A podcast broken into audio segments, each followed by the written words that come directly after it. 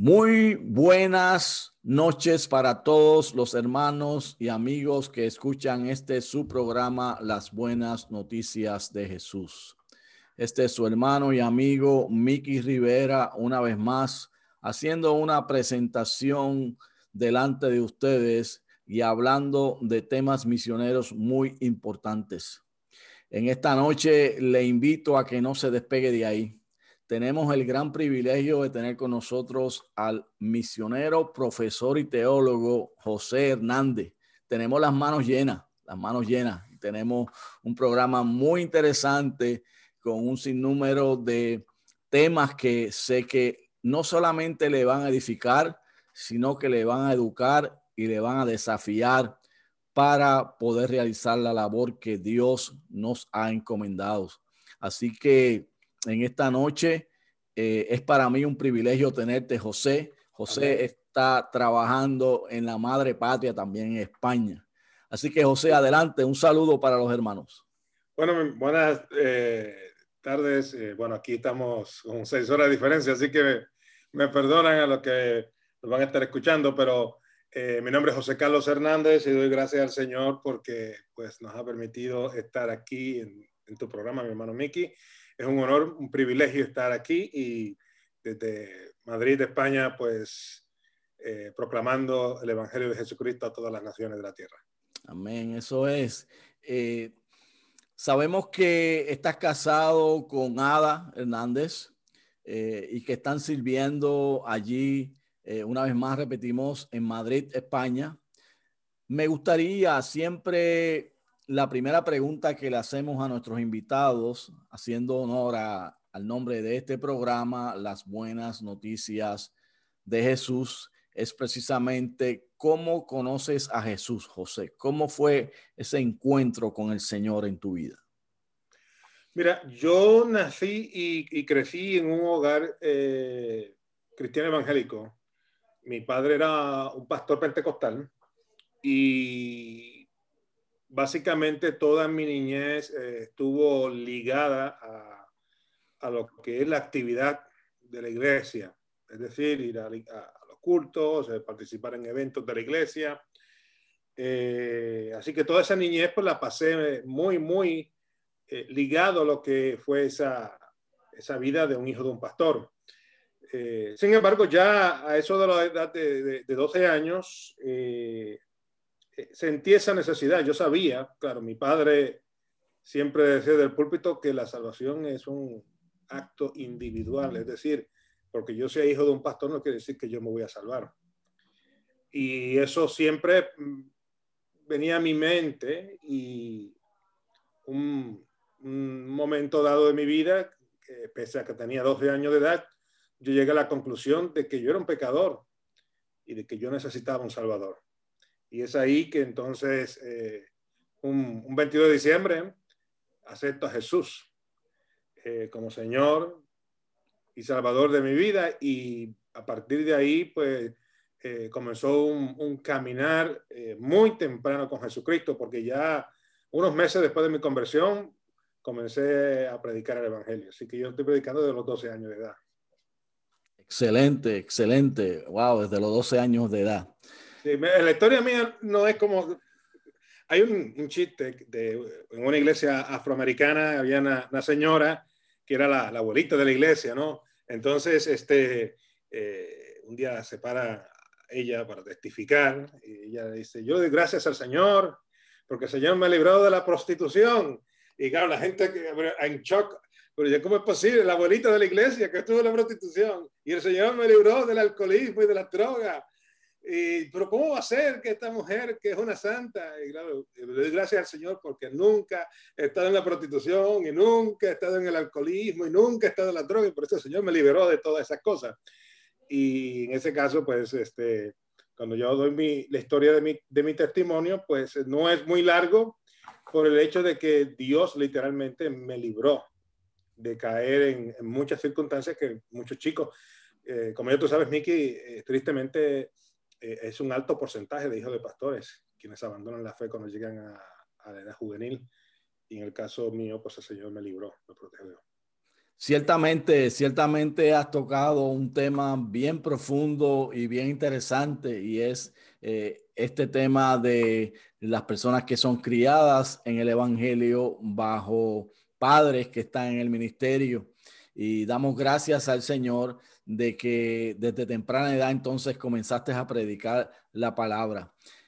Te conviertes al Señor entonces, acepta al Señor, tienes 12 años, te vas desarrollando en la iglesia Cuéntanos un poquito de qué comenzaste a hacer durante tu adolescencia en la iglesia, durante tu juventud, cómo te desempeñabas y qué cosas hacías en la iglesia. Bueno, mi padre siempre estuvo muy envuelto en nuestra actividad de ministerio y cuando yo empecé a predicar, él comenzó a llamar a otros pastores, lo cual entonces abrió puertas para yo comenzar a visitar otras iglesias. Y claro, escuchar a un niño de 12 años predicar, eso es este, algo diferente, así que siempre estaba predicando en diferentes sitios. De ahí surge una oportunidad de entrar a predicar en una emisora de radio en el pueblo de Quebradillas, en Puerto Rico. En aquel tiempo se llamaba Radio Salvación. Y allí estuve yo, empecé predicando los jueves en la noche y de ahí la emisora me empleó y yo empecé entonces a trabajar en la emisora eh, ya yo tenía más o menos unos 15 años cuando yo estaba trabajando en la emisora eh, de unas cuatro horas a la semana. Y de ahí ya más o menos a eso de 16 años surge otra puerta y era que, claro, yo vivía a unos dos kilómetros, yo soy del pueblo de Camuy, vivía a unos dos kilómetros del Ministerio Cristo Viene, del evangelista Gigi Ávila, y surge la oportunidad entonces de yo trabajar como parte del personal voluntario del, del, del Ministerio Cristo Viene y eso pues me permitió entonces viajar con el equipo del evangelista Gigi Ávila por muchos sitios en Puerto Rico. Nunca fui fuera de Puerto Rico con el equipo, pero cada vez que había alguna campaña en un parque de pelota, ahí estaba yo con el equipo haciendo diferentes actividades que me asignaran a mí. Bueno, ya después cuando llegué a los 17, 18 años, pues surge otra oportunidad. Mi padre comenzó un pastorado en Arecibo, y entonces ahí yo entonces entro eh, a trabajar como pastor de jóvenes de esa iglesia. Así que yo trabajé bajo, bajo la supervisión de mi papá. Esa fue mi primera experiencia de ministerio eh, como un pastor de jóvenes.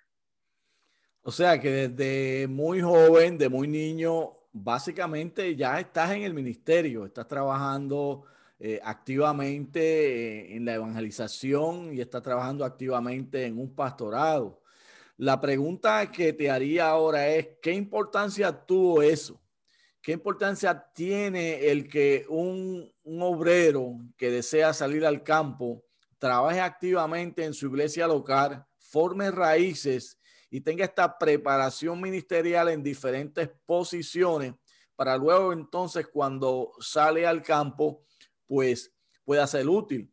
Y la razón que te hago esta pregunta, José, es porque muchos obreros piensan que eh, no necesitan trabajar activamente en la iglesia local, madurar en estas posiciones y pueden entonces salir al campo y hacerlo.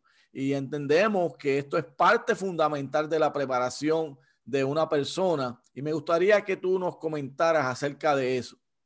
Yo creo que eso es fundamental. Eh, mi, mi, primer trabajo en la iglesia no fue predicar. De hecho, mi primer trabajo en la iglesia fue limpiar la iglesia. Me tocaba limpiar los baños.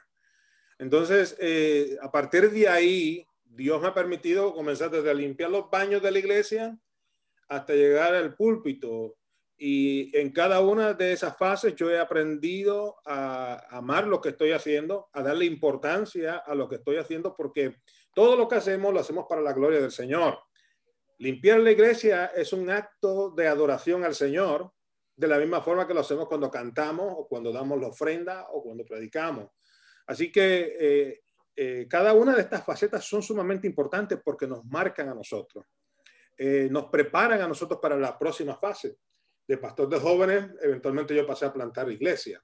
Y de plantar iglesia llegó un momento dado que, claro, sufrí un golpe en el cual pues me quemé, literalmente burnout. Y eso me llevó entonces a tomar un, un periodo de tiempo de, de desconexión y unos dos años nuevamente regresé al púlpito. Y eso pues me permitió aprender a, decir que no en algunas instancias, a poder distribuir mi tiempo mucho mejor y el poder eh, ser sabio a la hora de tomar decisiones.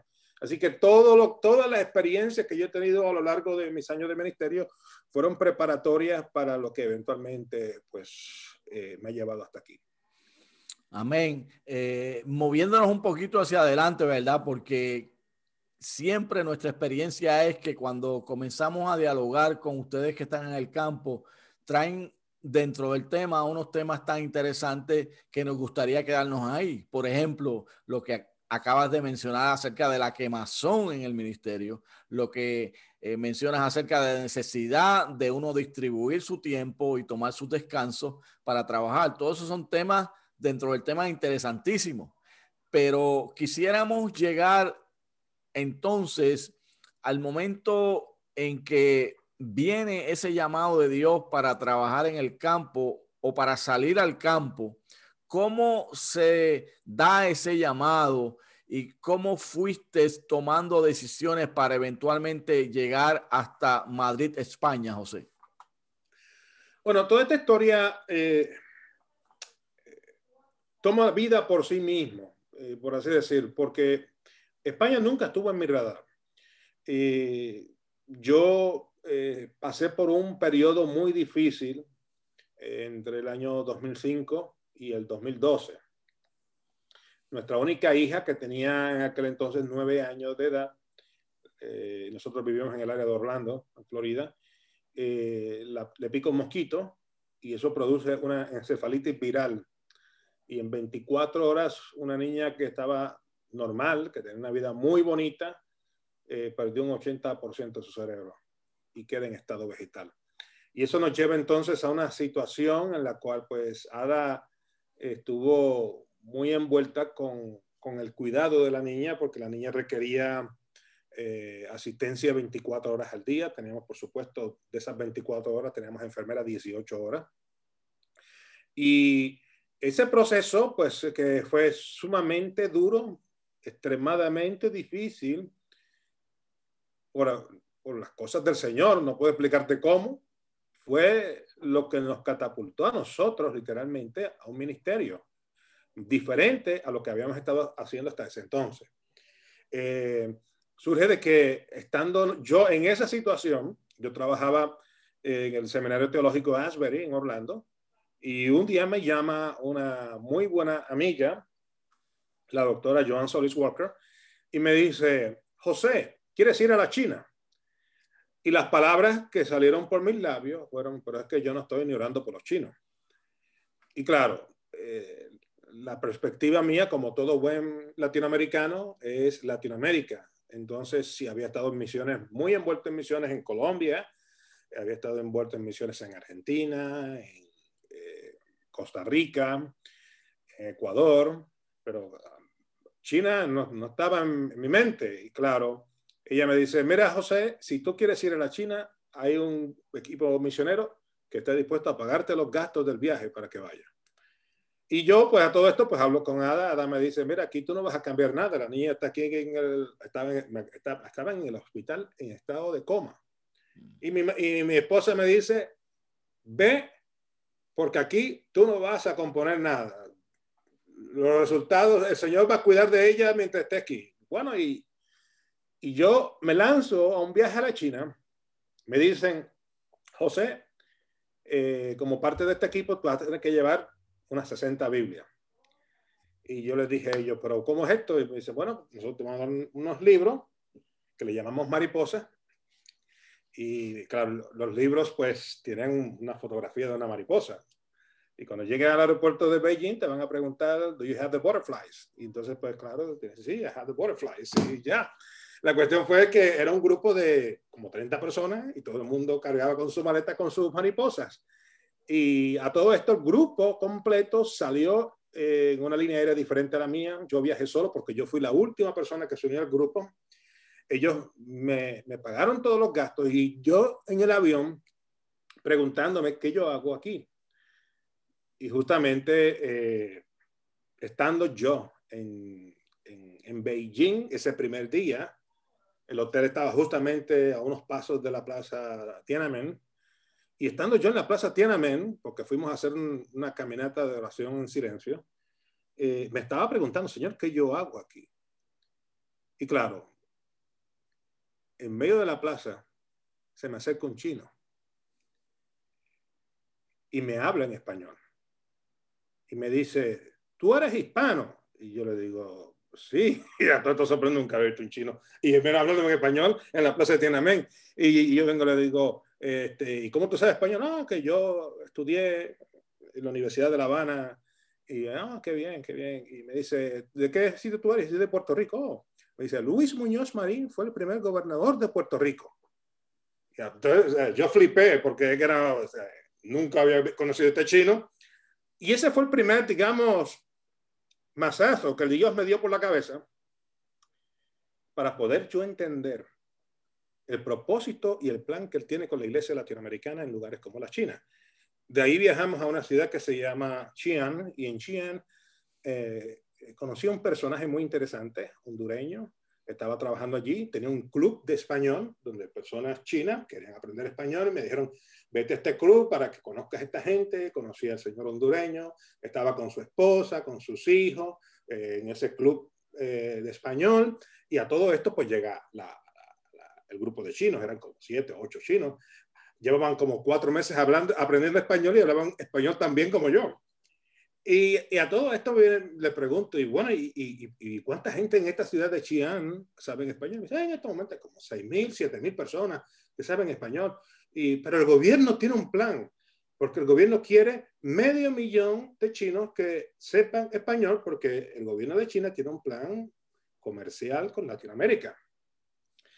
Y eso a mí, eso fue otro golpe. Dios está en estos momentos buscando gente que estén dispuestas a venir aquí y hacer el trabajo de él eh, utilizando eh, justamente lo que es el idioma como un puente para poder conectar a otros con Cristo.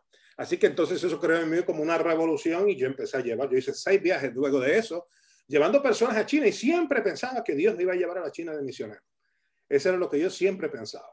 Así que España nunca estuvo en, en el radar ya entonces, estando eh, eh, trabajando con este ministerio de, eh, se llamaba Follow One International, um, surge en uno de esos viajes de regreso que pues le tocaba a la hermana Diana Barrera pues ir a predicar a una iglesia y estando pues en esa situación pues me dice ella, José, yo me siento enferma por el viaje, ella había ido conmigo a China, ¿por qué no predicas tú por mí? Pues yo llego y la persona que había organizado el culto, pues es eh, el pastor Olin Grau. Ahí fue que yo conocí a Olin Grau. Y de ahí, pues, eh, surgió la amistad que, que Olin y yo tenemos hasta el día de hoy. Así que eh, ese fue el, el, comienzo de este mundo que me lleva entonces a conocer a una persona que se llama Josué Fajardo, y la conocí en una convención. Y estando yo hablando con él, me, le pregunto, ¿dónde tú estás sirviendo? Y me dice, oh, yo, yo sirvo en España. Y claro, yo llevaba mucho tiempo haciendo movilización misionera. Yo era el tipo de persona que iba a las iglesias y le decía, ustedes tienen que ir al campo misionero. Eh, bueno, pues Dios tiene ese sentido del humor. Y surge de que eh, nuestra hija, después de siete años, muere.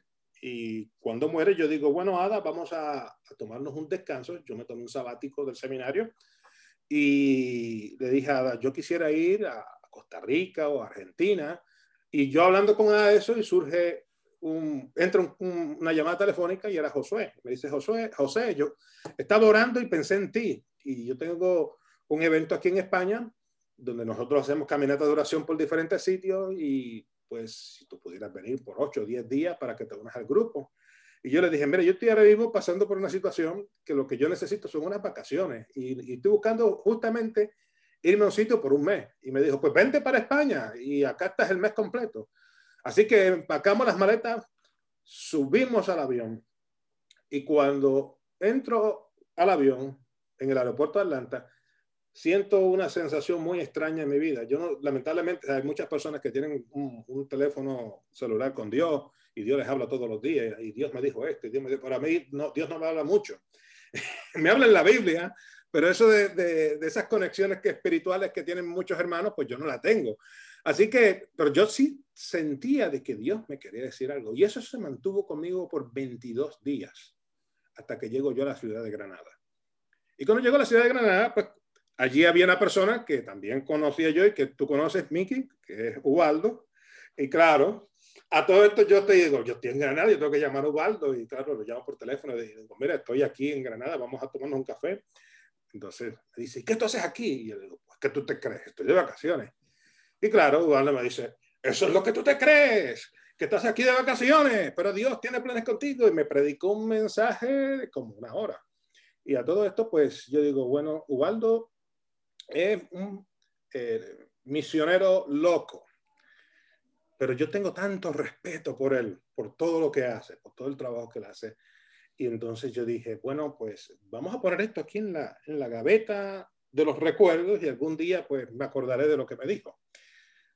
Y de ahí, del café, pues me fui a, a, reunirme con el resto de la gente, porque iba a haber una reunión de oración. Y después de la reunión de oración, eh, Josué le dice, mira, hermano James uh, va a, predicarnos, José, tú puedes traducirle. Y yo, sí, está bien. Entonces, este, el hermano James Lewis comienza a predicar. Lo interesante era que, palabra por palabra, de lo que me había dicho Ubaldo, palabra por palabra, comenzó a hablarlo James. Y a todo esto, Ada y yo mirando y llorando. Yo a lo último no podía ni continuar traduciendo. Y sabía yo que, yo que Dios nos estaba llamando para España. Y claro, ese, ese, ese, ese responder, pues le dijimos, Señor, sí, estamos dispuestos a ir. No ocurrió inmediatamente, porque eso fue del 2013 y realmente llegamos a España en el 2016. Así que pues pasó un tiempo de preparación, pero el Señor nos trajo aquí y pues podemos decir Ebenecer en el día de hoy. Maravilloso, la verdad es que Dios es maravilloso. Mientras te escuchaba, venían a mi mente tantos pensamientos acerca de las diversas maneras que Dios llama a su, a su pueblo para servirles, desde los hombres que están en la Biblia hasta lo que hace en el día de hoy. Eh, entonces, José, eh, Dios te llama a salir de España luego de pasar por todas estas situaciones tan difíciles y ministrarte en esta manera tan eh, diferente, ¿no? Llegas entonces a España en el 2016, ¿no? Sí, y fue un desafío sumamente inmenso porque yo tenía un buen trabajo. yo tenía un trabajo en el seminario de Asbury eh, como profesor de Biblia, aparte de ser profesor de Biblia, yo estaba a cargo del reclutamiento de estudiantes para el programa de doctorado. Yo tenía una oficina con secretario, tenía todo allí a la mano. Yo entraba a la hora que me daba la gana, salía a la hora que me daba la gana. El Señor me había puesto en una gracia tan bonita con los hermanos del seminario eh, y, y, se me hizo muy difícil dejar eso, créeme. No te, te, te entiendo, no a la perfección porque no he pasado por eso, pero sabemos que el llamado al campo es un proceso y eso sin hablar de eh, la parte transcultural que vamos a hablar un poquito ahora sobre eso o en la medida en que podamos en, en esta conversación hasta donde nos dé el tiempo. Realmente es interesantísimo todo lo que estás trayendo, José, y te quisiera entonces preguntar precisamente, eh, sabemos que eres un hombre preparado, eh, eres un teólogo. Háblanos un poquito acerca de, número uno, qué estás haciendo en España, eh, tú y tu esposa. Sabemos que tu esposa está bien activa también en el ministerio. ¿Y qué, qué diferentes sombreros son los que usas, por así decirlo, allí en el ministerio en España? Pues sí, yo creo que esa es la mejor forma que, tú, que, se, que se puede describir, eh, diferentes sombreros que tenemos acá. Eh, Ada eh, sirve como pastora en una iglesia aquí en Madrid, la iglesia Comunidad Cristiana Luz y Vida. Se encuentra en un Madrid, no solamente Madrid capital, pero también la provincia se llama Madrid. Y dentro de la provincia de Madrid hay una cantidad inmensa de municipios y el municipio donde está la iglesia es en el de Rivas, Base Madrid, unos 20 kilómetros al sureste del aeropuerto Adolfo Suárez en, Baraja. Así que eh, eh, mi esposa es la, la, pastora de esta congregación. Es una congregación pequeña, que son 35, 45 personas en asistencia los domingos.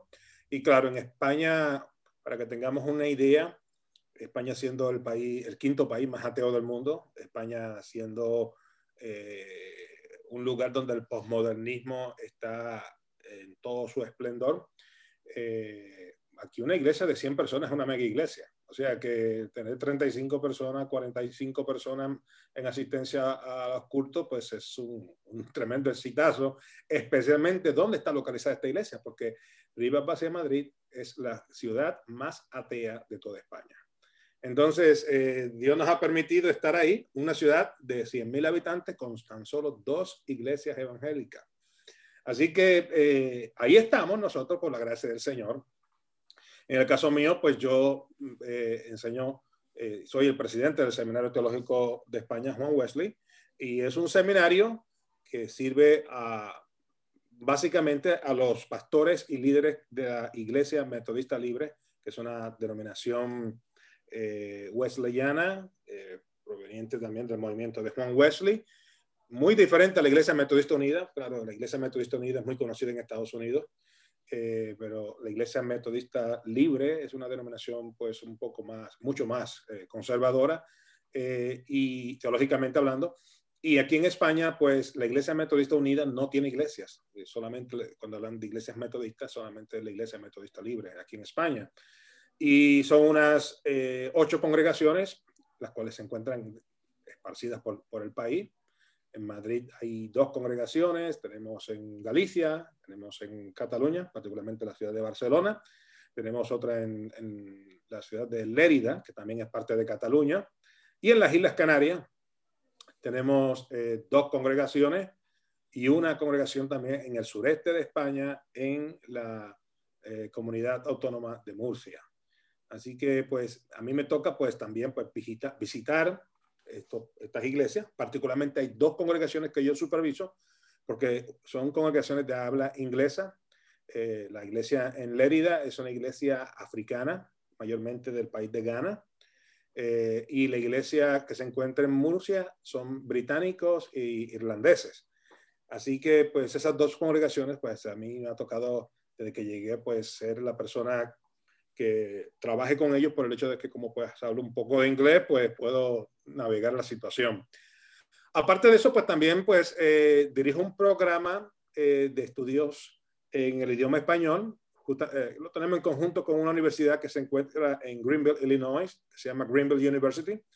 Y tenemos estudiantes de Greenville University que vienen a estudiar español entre el semestre de otoño o el semestre de primavera. Así que pues todo eso es parte de lo que yo hago aquí. Tremendo, excelente, excelente. Sabemos que tiene las manos llenas también con todo este trabajo. Y España realmente ha estado en el corazón de Dios desde siempre, podemos decir desde tiempos del apóstol Pablo. Eh, recuerdo que para el 1987, entonces, cuando Dios le hace ese llamado a Latinoamérica, de que ya Latinoamérica no es más eh, un campo misionero, sino que es una fuerza misionera. Muchos puertorriqueños específicamente, ya que somos originarios de Puerto Rico, comenzaron a salir de España. Y hubo un momento donde se pensaba que ya, que ya España no tenía necesidad, que deberíamos enfilar nuestros cañones hacia otros lugares.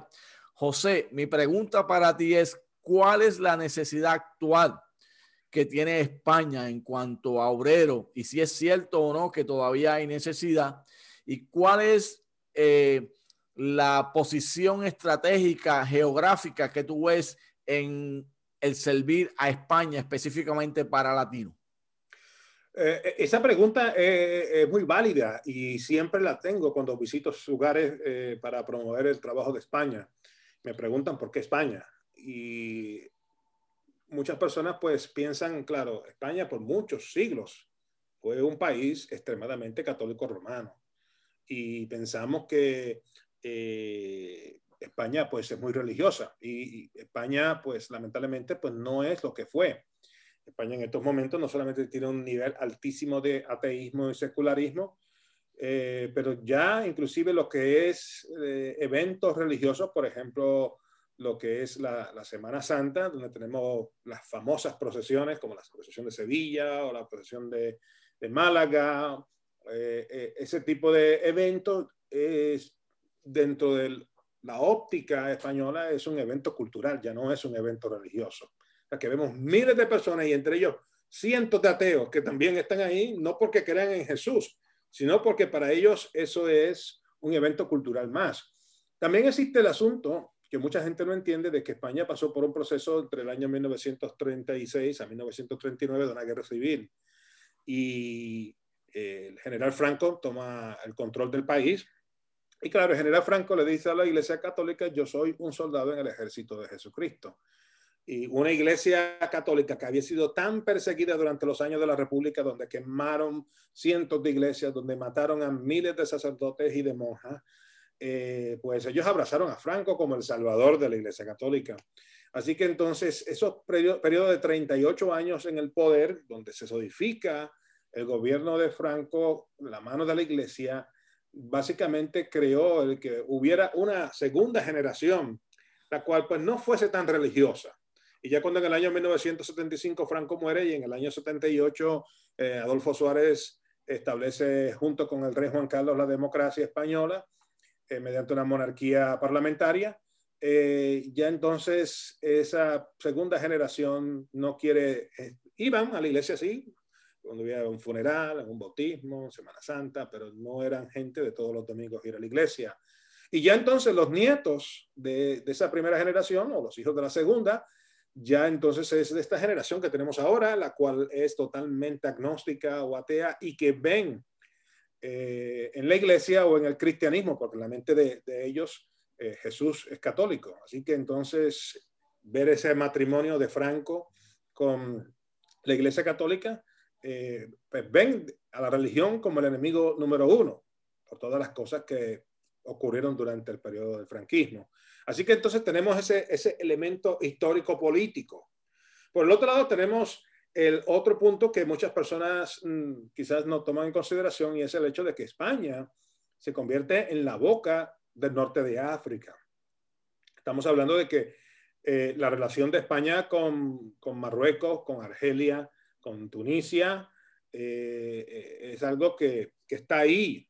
Entonces, por supuesto, si queremos nosotros llegar al mundo musulmán en el norte de África, qué mejor lugar para lanzar un ministerio que desde España. Así que no solamente por el hecho, por el hecho de que la proximidad, que se puede viajar y todo ese tipo de cosas, pero también por el hecho de que hay miles de marroquíes y de argelinos y de personas del norte de África quienes viven en este país y que tenemos entonces la oportunidad de poder alcanzar con el mensaje de salvación. Así que esos dos elementos son sumamente importantes. El tercer elemento que yo digo que es importante es el hecho de que cuando hablamos nosotros de formación teológica, Latinoamérica le lleva como 25 años a España en, en términos de formación teológica. España, lamentablemente, por muchas razones históricas, no ha tenido eh, la bendición que ha tenido Latinoamérica de tener un, buenos programas de formación. Y en un país tan grande como este, pues lamentablemente pues hay muy pocos programas existentes de formación teológica que sean buenos. España tiene 46 millones de habitantes, con tan solo 1.8% de cristianos. No solamente eso, tenemos en estos momentos 583 municipios que tienen cada municipio un mínimo, comenzando con un mínimo de 5.000 habitantes, donde no hay presencia cristiana. Y cuando digo que no hay presencia cristiana, Miki, es que no hay una iglesia evangélica, es que no hay un solo evangélico que vive en esos municipios. 583 municipios. Y yo en esta hora os invito, os hago un llamado macedonio para que respondáis a este llamado de poder venir aquí de poder venir a España, uno de esos municipios, y ser luz en medio de las tinieblas. Es muy fácil ser creyente donde hay muchos cristianos, pero en lugares como esos, sumamente difícil. Impresionante, impresionante toda esta data que nos da. Y ciertamente la Biblia es clara. La Biblia dice, roguemos al Señor de la cosecha que envíe trabajadores a su cosecha. Pero también Romano nos, nos, nos, nos compele, por así decirlo, a que cómo irán si no hay quien les predique. Y siguiendo esa línea, si alguien de las personas que nos van a estar escuchando y nos están viendo desean de trabajar en España, ¿cómo podemos amarrar eso, José? ¿Cómo tú le eh, invitas a que pueda hacer lo necesario para llegar? ¿Qué tipo de capacitación necesitaría? Porque a veces Entendemos que el obrero tiene que estar capacitado, tiene que tener una preparación teológica, transcultural, eh, pero a veces nos vamos a los extremos y pensamos que tenemos que tener un doctorado en teología eh, y un doctorado en misionología, y eso nos, nos cohibe el que seamos sensibles al llamado del Señor. ¿Qué tú puedes decirle a esas personas que al escucharte se sienten tocadas por el Espíritu de Dios e interesadas en trabajar en España? Mira, hace unos dos años me tocó visitar una iglesia en Fort Walton Beach, Florida. Y estando allí, me dijeron, ya que estás aquí, ¿por qué no le hablas a los jóvenes? Estoy hablando de que es una mega iglesia de como 15 mil personas y este, el ministerio de jóvenes era una cosa así gigantesca, como 1.500, 2.000 jóvenes. La cuestión fue que pues, me dieron ellos 10 minutos para hablarles. Y claro, todos ellos pensaban que yo les iba a decir que se fueran a estudiar teología. Y yo lo que les dije a ellos, estudien medicina, estudien ingeniería, estudien matemáticas, háganse maestros de escuela. Porque el movimiento misionero del siglo XXI es totalmente diferente a lo que nosotros vimos durante el siglo XX. En el siglo XX, los misioneros que fueron a Latinoamérica eran personas que iban a un seminario y se graduaban con su bachiller o su maestría eh, y, en teología y de ahí se iban al campo misionero. Eh, en cambio, el siglo XXI nos, nos, presenta el desafío de que para poder nosotros tener conexiones eh, con esta sociedad postmoderna, ese tipo de profesión no es muy amigable para poder alcanzar a las personas. Así que sí, la formación teológica es importante, pero creo que también es sumamente importante la preparación secular. Eh, el otro punto también es el hecho de que debemos de comprender de que para mí, eh, luego de cinco años, casi cinco años aquí en España, eh, puedo decir que si algo yo apreciaría mucho más que la formación teológica es la formación en términos de antropología cultural. Es decir, que podamos nosotros venir aquí y entendamos el contexto de este país, porque a veces nosotros queremos, venimos con este concepto, si somos caribeños, ¿no? De tratar de predicar el evangelio tipo caribeño. Y los que venimos de Puerto Rico, que daban unos cultos al aire libre en las calles con los altoparlantes, pues pensamos que vamos a hacer eso, ese asunto de repartir tratados. Eso no funciona aquí. Entonces, eh, tenemos que venir entonces con, con un claro entendimiento de que es una apertura a cosas raras cosas que no estamos quizás acostumbrados, pero es la forma en la cual nosotros podremos entrar en formas creativas. Por ejemplo, aquí nosotros tenemos un centro cultural que se llama Mosaico, un centro donde se enseña a hablar inglés a estudiantes, se enseña clases de música, clases de arte, eh, clases de cocina, y está en un barrio de clases trabajadoras en Rivas Batía, Madrid, y está abierto de lunes a jueves. Eh, y claro, dentro de eso, pues los un par de veces al mes están las damas allí con su reunión de estudio bíblico, los jóvenes se reúnen, el culto de los jóvenes de los miércoles se hace en el centro cultural y está trayendo entonces otros jóvenes de allí, del, vecindario. ¿Por qué? Porque el concepto de tener un edificio que le llamamos iglesia con un rótulo al frente realmente no funciona mucho en el contexto español. El otro detalle es que el, latinoamericano en términos generales somos nosotros gente muy políticamente correcto. Y cuando llegamos nosotros a un país como España, claro, si usted ha vivido en Nueva York, en, la ciudad de Nueva York, pues no va a tener problemas. Porque la gente que de, de, España eh, operan como si fueran los de Brooklyn, ¿no? Ese sentido de que están right in your face. Este, no, no tienen miedo a decir lo que piensan. Entonces, eh, ese asunto de ser políticamente correcto no existe, lo cual, como yo me crié en un contexto familiar donde era así, donde mi padre, mis tíos y mis abuelos hablaban de esa forma, en una forma clara y directa y sin ofenderse, pues tú puedes tener una discusión de 40 minutos con la persona y al final te vas y te comes un, un, chuletón con él. Eh, eh, eso, eso pasa aquí en España y entonces muchas personas que vienen del contexto ya de Estados Unidos o de Latinoamérica les cuesta. Porque si esta persona habla así, tan, rough, tan, tan difícil, ¿por qué no, no, no me lo dice de esta forma? bueno, no, es que, y la persona no está enfadada, no está molesta, es que es la forma de hablar. Así que todo eso, pues, tenemos que tenerlo en consideración a la hora de nosotros lanzarnos al campo misionero. Y yo pienso que esos elementos en muchas instancias son más importantes que el conocimiento teológico. Y el conocimiento teológico yo creo que se va adquiriendo ya uno estando aquí en el camino. Excelente, excelente, excelente, José. Eh, todos estos elementos y puntos que nos trae eh, acerca de la preparación o más bien eh, la disposición que debe tener especialmente un latino para salir a trabajar en España. Siguiendo esa misma línea de pensamiento, sabemos que eres un conocedor de la historia y quisiera que me hablases acerca un poco de eh, cómo ves el estado del movimiento misionero latino.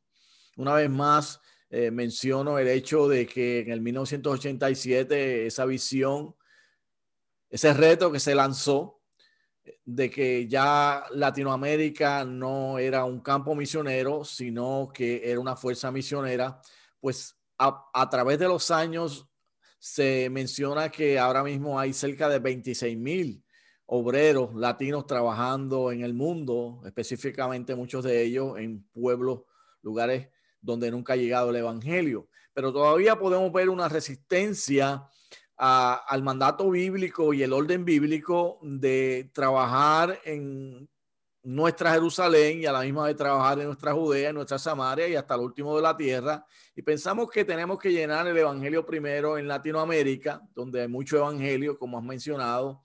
Y quisiera que nos, nos comentara un poco acerca de cómo tú ves eh, el movimiento misionero latino en ese respecto. Cuando yo veo el, movimiento misionero latinoamericano, lo divido en dos, dos grupos.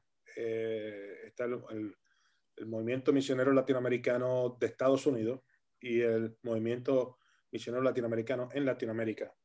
Y cuando vemos en Latinoamérica ese movimiento misionero, vemos un progreso vertiginoso, particularmente en los países suramericanos, lo que es Argentina, Brasil, es impresionante, inclusive el Uruguay.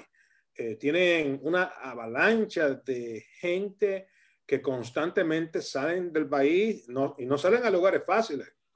Salen a, Nepal, salen a China, salen a, al medio de la nada, ¿no? A, a, servir. Así que en ese sentido, pues este, ese grueso de la Fuerza Misionera Suramericana está, está en el campo.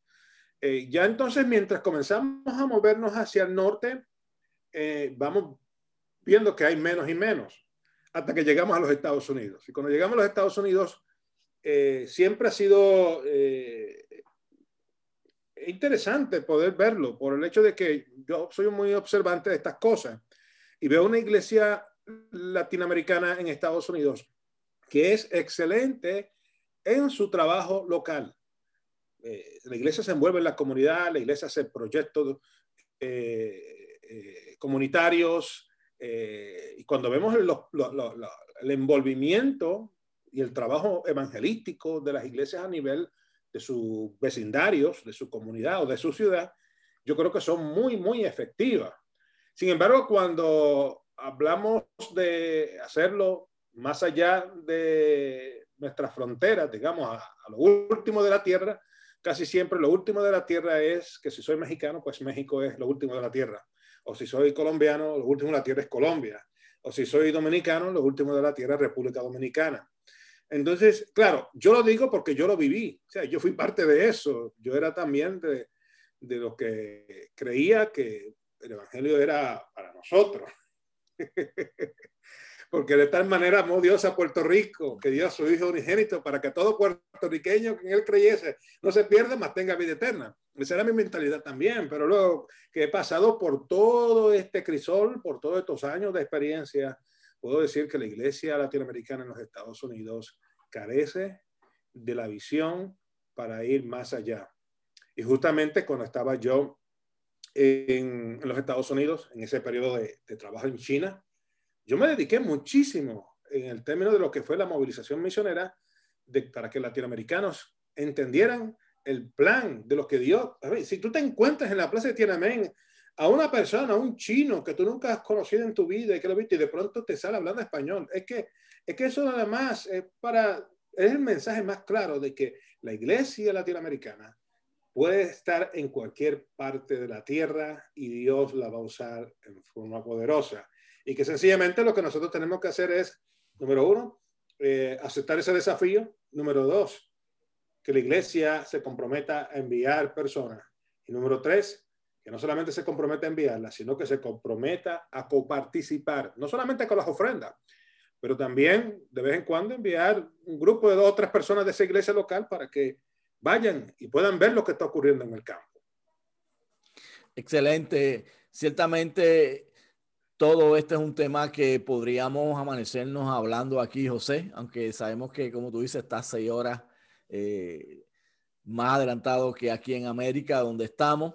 Pero siempre el tiempo nos va traicionando cuando empezamos a hablar y cuando uno habla con personas como tú, eh, puede amanecerse por lo menos yo, ya que tocas unos temas que están en mi corazón, que me apasionan, como es la educación, como es la, las misiones mundiales, como es el trabajo en Latinoamérica para la movilización de obreros. Y hay dos temas más, por lo menos, que quisiéramos tocar, aunque sea elementalmente, que están en nuestro corazón y sabemos que están en el tuyo también y que tú has experimentado y nos puedes hablar con propiedad y con experiencia sobre ello.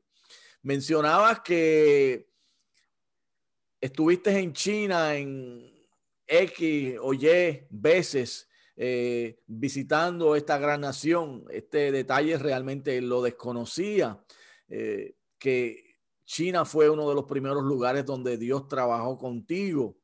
Y cuando hablamos de China, al igual que muchas otras naciones del mundo, especialmente ahora a principios de año que salió la lista de la iglesia perseguida para el 2021, tenemos que hablar sobre la iglesia perseguida. La iglesia perseguida es algo que está en el corazón de Dios. Y cuando la iglesia en Occidente habla Dice que la iglesia en Occidente no tiene persecución, pero nos olvidamos de nuestros hermanos que están en otras partes del mundo. ¿Cuál es tu experiencia con la iglesia perseguida? Lo que pudiste experimentar en China. Sabemos también que has estado en el norte de África y trabajando en España también, pues llegan estas noticias acerca de eh, nuestros hermanos que están siendo perseguidos y aprisionados. ¿Qué nos puedes decir acerca de la iglesia perseguida, José? Pues mira, Dios me ha permitido por su gracia el haber estado en eventos de la iglesia perseguida, tanto en China como en el norte de África. En, China, eh, de la forma como nosotros llegábamos a estos lugares, era muy creativo, es decir, este, nos daban la dirección y básicamente cada cinco minutos entraba una persona no era que todo el mundo iba a entrar de golpe, porque típicamente es en, un apartamento. Eh, este, y los vecinos no son ciegos. Eh, entonces, lo otro que me llamó la atención era el, hecho de que cuando cantaban, pues lo hacían con mímica, o sea, movían los labios, pero no, no salía la voz para que el vecindario pues, no se enterara de que estaban ganando un culto allí. Eh, el, tercer elemento que me impactó mucho de la China era que cuando una persona se convertía y lo iban a bautizar, esa persona eh, tenía que hacer una promesa pública, un testimonio de que estaba dispuesto a dar su vida por Cristo. Y ya entonces esa persona, al momento de bautizarse, ya sabía que estaba muerto para el mundo y lo que ocurriera a partir de ese momento, eh, pues ya no importaba. Así que eso a mí me impactó muchísimo. Otra cosa que me impactó en lugares como el norte de África fue ir a, un sitio, un apartamento donde eh, en la parte de abajo del edificio había un, un restaurante. Y, estos, estos chicos lo que hacían era que le ponían un plástico a las ventanas y cerraban la ventana, le ponían un plástico, imagínate 25, 30 personas en un apartamento con un calor brutal, pero esa gente comenzaban a dar el culto en medio de eso. Con todo y eso, estaba, estoy seguro de que, es que, es que porque estos esto del norte de África, estos no, esto no eran mímicas, esto era que cantaban de verdad, tenían su guitarra y todo eso. Entonces, pues, eh, eh, todo eso pues, causó un impacto profundo en el hecho de que estamos hablando de familias que, jóvenes, quienes sus padres los han desheredado por ser creyentes, eh, personas que el gobierno, tanto en la China como en el norte de África, no, no, no, no pueden obtener ningún tipo de empleo debido a que son creyentes. así que me ha impactado muchísimo me ha impactado muchísimo. Pese a eso, te quiero también comentar, Miki, que yo tuve la oportunidad no solamente de ir a la iglesia subterránea en China, pero también la iglesia que el gobierno tiene, porque el gobierno tiene una iglesia allí, que le llaman Tree South Church. Y te puedo testificar que Dios está haciendo algo poderosísimo, no solamente en la iglesia subterránea, pero aún en la iglesia del gobierno. Eh, yo ir a una iglesia evangélica en la ciudad de Beijing, eh, con un santuario que puede sentar unas 300 personas y con un overflow que puede sentar otras 100 más. Y a las 7 y media de la mañana, que hubieran 3.000 personas tratando de entrar a la iglesia. Eso para mí es algo impresionante. Mm. Siete cultos los domingos. Siete cultos. La mayoría de la gente, pues claro, tienen una pantalla de para que puedan ver la gente de, de la calle el culto eh, y es impresionante lo que Dios está haciendo. Claro, en la iglesia del gobierno, pues el gobierno, el pastor que, le tiene que preparar el, bosquejo del sermón y se lo tiene que dar al gobierno el jueves para tener aprobación y pueda predicarlo el domingo. Puede decir que Cristo murió, pero no puede decir que Cristo resucitó. No puede hablar de sanidades, no puede hablar de milagros. Tiene ciertas cosas que el gobierno no le permite hablar. Pero pese a todo eso, y a mí me llama también la atención de que muchas de esas van el domingo a la iglesia del gobierno y después el martes pues tienen los estudios bíblicos en diferentes lugares en forma subterránea. Dios está haciendo cosas poderosísimas aún en los lugares que son aceptados por el gobierno, para la gloria de su nombre. José, ¿qué, ¿qué, puede hacer la iglesia en América, entiendes Estados Unidos, en Latinoamérica, a favor de la iglesia perseguida? Porque una vez más, no estamos conscientes de, la situación que atraviesan nuestros hermanos y a veces como no lo estamos, no conocemos qué cosas podemos hacer. ¿Qué tú recomiendas? En primer lugar, yo creo que debemos de orar, pero orar no es solamente lo único que debemos de hacer. Orar es importante, es vital. Creo que la, eh, en, en el mundo espiritual, cuando el pueblo de Dios se une, se rompen cadenas. Eh, sin embargo, también entiendo que es muy importante el que nosotros como iglesia eh, demos a conocer al mundo todas estas cosas. Por eso, por ejemplo, yo por muchos años recibí la revista de la voz de los mártires, que es un ministerio que se dedica justamente a presentar todos los abusos que están en contra de creyentes a lo largo y lo ancho de este planeta. Así que eh, es bien importante que demos a conocer las historias de estos rostros, eh, yo personalmente conocí en la ciudad de Beijing a una persona que se llama eh, Moses. Moses eh, fue uno de los pastores principales en China cuando Mao Zedong tomó el gobierno. ya tiene que estar con el Señor, porque cuando yo lo conocí tenía casi 90 años. Pero este hombre estuvo 30 años preso por causa del Evangelio. Este hombre, cuando se quitaba la camisa, tú podías ver las marcas del Evangelio en sus espaldas el poder ver que este hombre lo guindaban de una viga y estaba a veces dos días en el aire con los brazos amarrados de esa viga. Y después de 30 años lo soltaron, pero todavía en el día que yo lo conocí, todavía habían agentes del gobierno detrás de él. Y creo que es sumamente importante que conozcamos las historias de estos mártires, porque la iglesia eh, cuando hablamos de mártires, no solamente hablamos de los mártires de la época bíblica del Nuevo Testamento. Hoy día hay más mártires que todos los que hubieron durante los periodos bíblicos. Muy bien, y, siguiendo de la mano de la iglesia perseguida que está en el corazón de Dios y debe estar en el de nosotros como creyentes, ya que la Biblia dice que somos un cuerpo y si un miembro de ese cuerpo sufre, sufrimos todos. Hay un tema también que es muy relevante en, este momento y que también está en el corazón de Dios y es eh, la situación de los refugiados en el mundo. Hay millones de refugiados ahora mismo en el mundo. Hay millones de desplazados también en el mundo. Y hay una necesidad imperiosa. ¿Qué nos puedes hablar acerca de la situación de los refugiados? ¿Cómo está la situación de los refugiados en Europa? Y una vez más, ¿qué cosas podemos hacer nosotros como iglesia latina, como iglesia hispana, a favor de los refugiados? Pues mira, este, cuando yo llegué aquí a España, Ahora, debido a la pandemia, pues no he, viajado mucho, pero mis primeros tres años aquí en España era, montado en un avión casi todo el tiempo y visité eh, casi todo lo que es la Unión Europea. Así que pude estar en Alemania, pude estar en Francia, pude estar en Irlanda, pude estar en Grecia.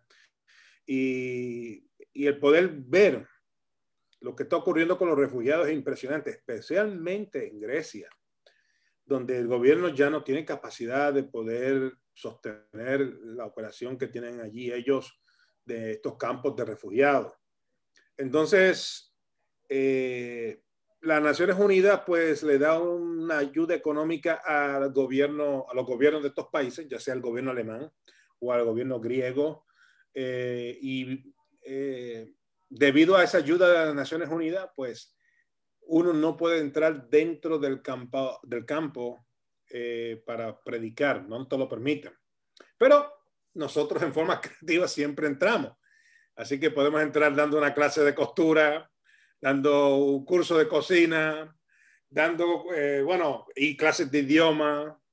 Y todo eso, pues entonces nos ha permitido el poder nosotros entrar. Y las historias, yo tuve con Ada en Grecia una vez en la ciudad de Tesaloniki y estando nosotros allí escuchando la historia de esta mujer, que era una mujer de, que su esposo era un hombre de negocio, y cuando llegó el ejército de ISIS eh, a la ciudad de Alepo, en Siria, básicamente pues, le mató al esposo, le mató a un hijo, ella tuvo que huir con los otros dos hijos restantes y llegar hasta Turquía, y de Turquía entonces eh, cruzar un, botecito de hule hasta llegar a, la isla de Lesbos en, Grecia. Eh, toda esa historia, de esa tragedia, ¿no? El escuchar la historia, es que si, si tú no lloras, es que no tienes corazón, porque es impresionante la historia que tú escuchas, la historia de este maestro de escuela que, que quería sacar a su esposa y a sus hijos, pero como él tenía miedo de que murieran ahogados, pues se fue adelante y llevaba nueve meses sin saber dónde estaba el paradero de su esposa y de sus hijos. No sabe si estaban vivos, si estaban muertos. Historias como esta desgarradora es la que uno escucha en estos campos de concentración eh, y campos de refugiados, mejor dicho. Y estos campos de refugiados, pues por supuesto, son un foco para robos, para violaciones, para tantas cosas horrendas. Así que, que, que a la verdad que hay una urgente necesidad en estos momentos una urgente necesidad de personas que estén dispuestas, que puedan decir, yo voy a tomar seis meses de mi vida y voy a ir a un campo de refugiados esto para ayudar de alguna u otra forma. Y creo que va a ser de bendición. Eh, de la misma manera, eh, yo creo que Dios tiene una oportunidad especial para la gente que están jubiladas ahora mismo, gente que tienen su pensión y que pueden en estos momentos decir, yo voy a tomar tantos meses y lo que voy a hacer es que me voy a desconectar de mi vida cómoda de Estados Unidos y voy a servir en un campo de estos de refugiados. Yo creo que sería de gran impacto para poder nosotros alcanzar a más personas para el reino de Dios. Ciertamente el campo refugiado es un, un campo, valga la redundancia, que tiene mucha necesidad y que necesita todo, todo el esfuerzo que nosotros como iglesia latina podamos invertir en ella ciertamente, José, eh, todos estos temas, una vez más, repito, podemos estar muchísimo más tiempo en ello. Lo único que hemos querido es eh, darle un poquito de sabor a nuestros oyentes y a los que nos están viendo acerca de cuán amplio, eh, cuán amplia es la gama de necesidades del mundo, qué muchas cosas podemos hacer y qué grande es la necesidad que tiene la humanidad. Solo nos resta, ya que el tiempo nos está traicionando, José, que hagas un llamado al mundo hispano para que salga al campo a rendir un tiempo, bien sea a tiempo completo, a tiempo parcial, viaje a corto plazo, a que trabajen con el apoyo económico, con los obreros, con la ofrenda Ciertamente lo que deseamos es lanzar un reto a la iglesia latina. ¿Nos puedes ayudar en eso, José? Claro que sí. Eh, primeramente tenemos que entender que Dios nos ha llamado a todos para esta gran comisión. Esta gran comisión no es para personas que tienen un título de pastor o un título de evangelista. Este llamado de ser enviados por Dios a ser discípulos de todas las naciones es para cada uno de nosotros. Y cada uno de nosotros, porque Dios ha puesto en cada uno de nosotros talentos y habilidades, eh, las cuales son sumamente necesarias en el reino. Y quizás usted sea una persona que fue un, contable eh, trabajó por muchos años y ya no, no, ejerce la profesión de contabilidad porque se jubiló. Pero hay, urgentemente, eh, hay necesidad urgente de, de contables en el campo misionero. Hay necesidad urgente de enfermeras. Hay necesidad urgente de maestros hay necesidad urgente de ingenieros, de personas que sean buenos en matemáticas. Hay una necesidad urgente de personas quienes eh, pueden invertir un verano, otros que quizás puedan invertir un año, seis meses, otros que pueden ir y responder al llamado y estar cuatro o cinco años en un lugar y decir, yo voy a invertir cinco años de mi vida en este proyecto y voy a dejar una huella. Dios quiere que nosotros seamos parte de lo que Él está haciendo. Él está construyendo esta iglesia. Esta es su misión. Él sencillamente le está invitando a usted y a mí a que seamos parte de la misma, que respondamos a la gracia divina, que podamos nosotros ir tomados de la mano con Él y que podamos nosotros alcanzar el mundo para Jesucristo, una persona a la vez. Y si usted va a un lugar de esto y en cuatro años solamente tuvo una persona que se convirtió, habrá valido la pena. Créame que Dios está en estos momentos llamando gente eh, y particularmente este llamado que es al, pueblo latinoamericano. Nos está llamando a nosotros porque nosotros recibimos la palabra de Dios y el Evangelio durante el siglo XX de estos misioneros británicos y estadounidenses, quienes llegaron a nuestras tierras, quienes abandonaron y dejaron todo, dejaron las comodidades de su país, dejaron su cultura, dejaron inclusive su idioma para ir al mundo latinoamericano y llevarnos el Evangelio de Jesucristo. Y hoy, nosotros, quienes somos una fuerza misionera, tenemos la oportunidad de salir de nuestros países y de ir a este mundo y proclamar el amor de Jesús a quienes no lo conocen. Así que yo le insto, yo le invito y también le desafío a que responda a este llamado que Dios está haciendo. Y si usted no puede, porque no todo el mundo pues, puede ir, pero Dios quiere que seamos parte de este equipo, quizás entonces de otra forma. Usted puede, mediante la oración, mediante la intercesión, mediante el apoyo financiero, apoyar este tipo de proyectos para que juntos, porque al final del día, esto no es acerca de una persona, esto es acerca de un equipo de trabajo. Cuando el hermano José y la hermana Ada están en España, bueno, ellos no están solos. Hay un grupo de 24 personas quienes están apoyándonos a nosotros con oraciones y con ofrendas todos los meses. Ellos son parte de este proyecto. Ellos son parte de este equipo. Así que Usted puede ir físicamente o usted puede ir mediante su ofrenda y mediante su oración. Así que yo le invito a que usted eh, mire ese mapa del mundo, échale un vistazo, escoja un país, vaya a, Google, investigue acerca de ese país, su historia, su cultura, su religión. Le invito a que usted escoja una de esas etnias que vivan en ese país si es un país que tiene eh, diferentes grupos. Por ejemplo, España es una nación de naciones. Aquí nosotros tenemos 17 regiones autónomas y aparte del castellano se habla el catalán, se habla el oscari, eh, se habla eh, el valenciano.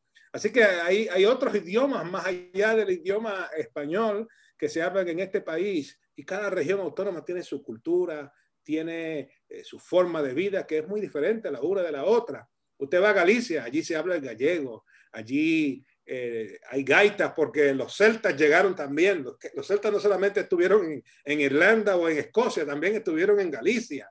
Entonces, el poder ver todo, todo eso en un país, uno viene y dice, yo, yo voy a escoger a los gallegos, yo voy a orar por los gallegos y yo voy a dedicarme a clamar al Señor todos los días por Galicia para que Dios salve a los gallegos. Y yo creo que cuando nosotros nos envolvemos activamente en ese proceso, Dios va a hacer cosas importantes a lo largo de la vida de ese ministerio. Así que le invito a que usted sea parte de este mover de Dios, de que usted sea parte de esta iglesia que se levante de las bancas y que pueda hacer luz en medio de las tinieblas, no solamente en su vecindario, pero aún allende a los mares. Amén. Maravilloso es el Señor, maravilloso. José, si eres tan bueno, llévanos en oración antes de despedirnos por toda nuestra audiencia y por todas las personas que han estado escuchando estas palabras que has expresado. Por favor. Señor, venimos ante ti con un corazón lleno de agradecimiento por todo lo que tú has hecho en nosotros. Te damos gracias, Padre, porque tu Espíritu Santo está junto con nosotros. Y yo sé, Padre, que las personas que están escuchando este podcast no lo están haciendo por casualidad. Tú los has traído aquí para que ellos escuchen este mensaje. Y yo te pido, Dios de la gloria, que tú toques sus vidas, que tú toques sus corazones. Y que, Padre, tú pongas en ellos el fuego y la pasión para que se envuelvan en este trabajo tuyo tan y tan importante. Algunos de nosotros estaremos haciendo esto, movilizando encendiendo el fuego para que otras personas puedan ver. Otros tendrán la responsabilidad de orar, de interceder en el Espíritu por los misioneros, por los pastores, por los líderes y por las naciones. Otros tendrán la responsabilidad de apoyar financieramente diversos tipos de proyectos. Todo este equipo que es parte de tu iglesia son los llamados, Padre, para cumplir con esta comisión. Y te pido, Padre, que los hermanos de nuestra audiencia, quienes nos están escuchando, puedan ellos ser parte de este ejército poderoso que va a transformar naciones para ti. Y en esta hora te doy gracias por ello. En Cristo Jesús. Amén. Muy bien, José. Ha sido una delicia estar hablando contigo. Realmente he disfrutado ampliamente cada uno y todos los temas que hemos discutido. Antes de despedirnos, me gustaría entonces que te dirigieras una vez más a nuestra audiencia, nos hablaras de si alguien desea comunicarse con José Hernández en Madrid, España, ¿cómo lo puede hacer?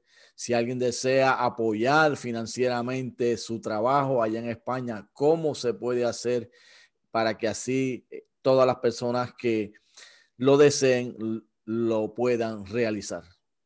Pues mira, eh, yo soy un misionero que trabaja para una agencia misionera, la agencia misionera Puente Hispano, y eh, si usted puede ir a puentehispano.org y ahí usted puede encontrar información acerca de todos los proyectos misioneros que existen a través de Puente Hispano, no solamente en España, pero en otras partes del mundo. A la misma vez, eh, si particularmente desean apoyar nuestro trabajo eh, en forma financiera, ser parte de este equipo de apoyo, lo puede hacer ahí porque hay una sección donde está nuestro nombre para que usted pueda apoyarnos eh, financieramente. Y si usted desea escribirnos, si tiene más preguntas, si tiene cualquier interrogante acerca de España y del trabajo que estamos haciendo aquí, usted puede escribirme a José outlook.com. Muchas gracias, José. Una vez más, estamos sumamente agradecidos de Dios por tu vida y por este tiempo que has sacado de lo muy ocupado que estás. Amados hermanos y amigos de las buenas noticias de Jesús. Este es su programa que llega todos los jueves de 7 a 8 de la noche por la emisora holyfireradio.com y a través de Facebook Live, YouTube y nuestro podcast a través de anchor.fm. Gracias por haber estado con nosotros. Ha sido una presentación más de esta serie de misiones mundiales promocionando la obra misionera y hablando con obreros que están en el campo, como decimos en Puerto Rico, con las mangas enrolladas, trabajando para el Señor. La paz del Señor sea con ustedes. Les habló este su hermano y amigo Miki Rivera. Será hasta una próxima presentación.